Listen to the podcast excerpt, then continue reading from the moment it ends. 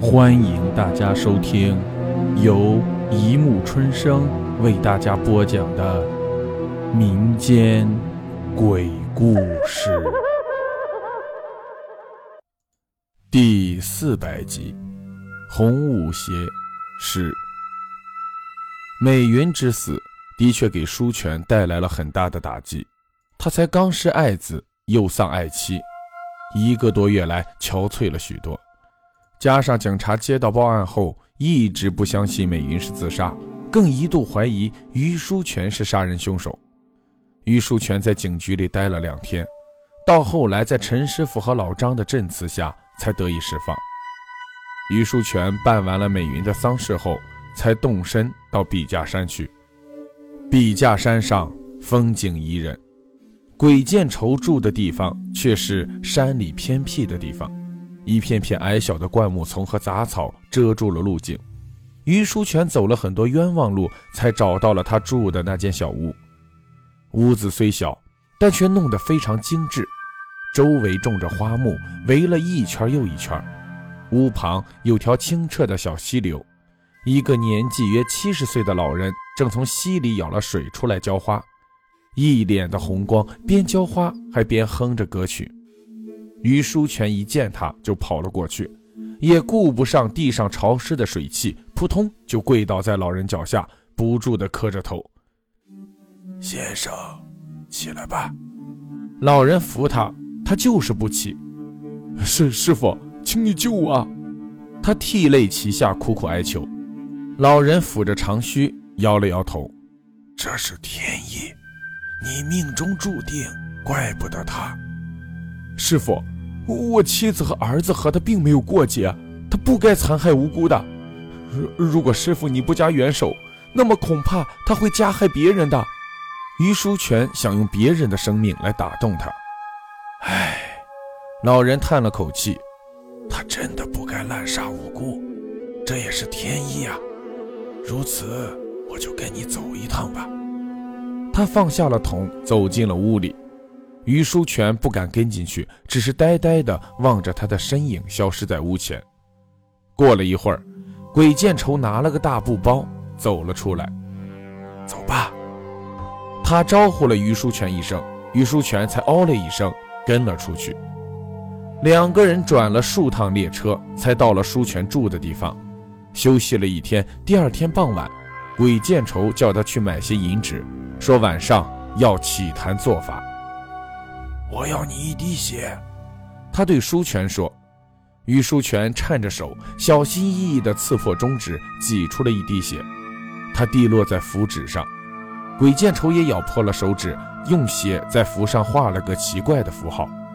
墙上的大钟当当地敲响了十二下。鬼见愁一手捏起了符纸，一手扬起了木剑，手舞足蹈。厉鬼、冤鬼、恶鬼方书远，立刻现身！他低叫着一声又一声。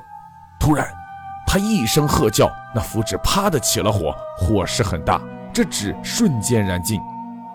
这时，房里突然吹起了一阵阴风，风声凄厉，带着一阵如泣如诉的哭泣声。风卷起房中的尘土，一时间飞沙走尘，人睁不开眼。于书全吓得直往鬼见愁身后躲，别怕，心越亏，心越变。鬼见愁安慰他，炯炯双目一直盯着厅中那股旋转的黑影。狂风肆虐了一阵后，终于平静下来。只见厅里悬空飘着一个红色的身影，赤红的双目，发散的发丝四处飞扬，像一条条缠人的钢索。黑色的衣服张扬着，衣袂飘飘，像一张红色的大网，随时要把人网入囊中。那脚下那双红舞鞋更是引人注目，斑驳残破，仿佛是用来昭示于书全往日所犯下的罪恶。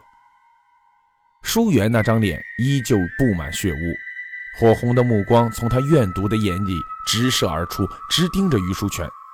于书全不仅又像个筛糠一样抖个不停，舒媛死白的脸在红色衣服的衬托下越发的恐怖，通红的大嘴张着，一对獠牙伸出唇外，足有两寸多长，牙上还沾着血渍。红色的长舌不住地舔着嘴唇，发出阴恻恻的怪笑。他的身子悬浮在空中晃动着，不时发出粗重的喘息。鬼见愁捏起第二张符，噗的一声，符纸又燃起了。他拿起神坛上的米撒向舒远，米粒打在他红色的裙上，露出了斑驳的小洞，但却伤不了他分毫。你已经残害了两条生命，为什么还不罢手？你想赶尽杀绝吗？舒远恨恨的声音从空中传来：“没杀到仇人，我不甘心。”他那砸舌的声音飘入舒全的耳中，再加上那双红鞋不住的在他眼前晃来晃去。于书全怕的几乎要瘫软在地了。你既然知道没杀到仇人，也知道冤有头债有主，那么就不应该残害美云和于俊凯。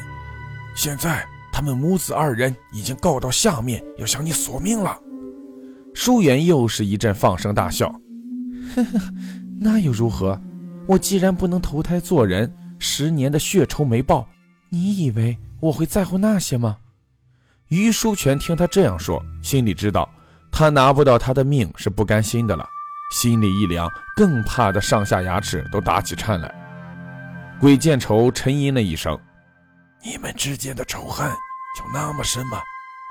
你问他，他有没有跟你说过？还是他不敢说？好，我来说。”他恨恨地说，盯着于书全，突然又低声地抽噎起来。那声音凄凄惨惨，飘渺不定，似远似近的飘荡在空气里。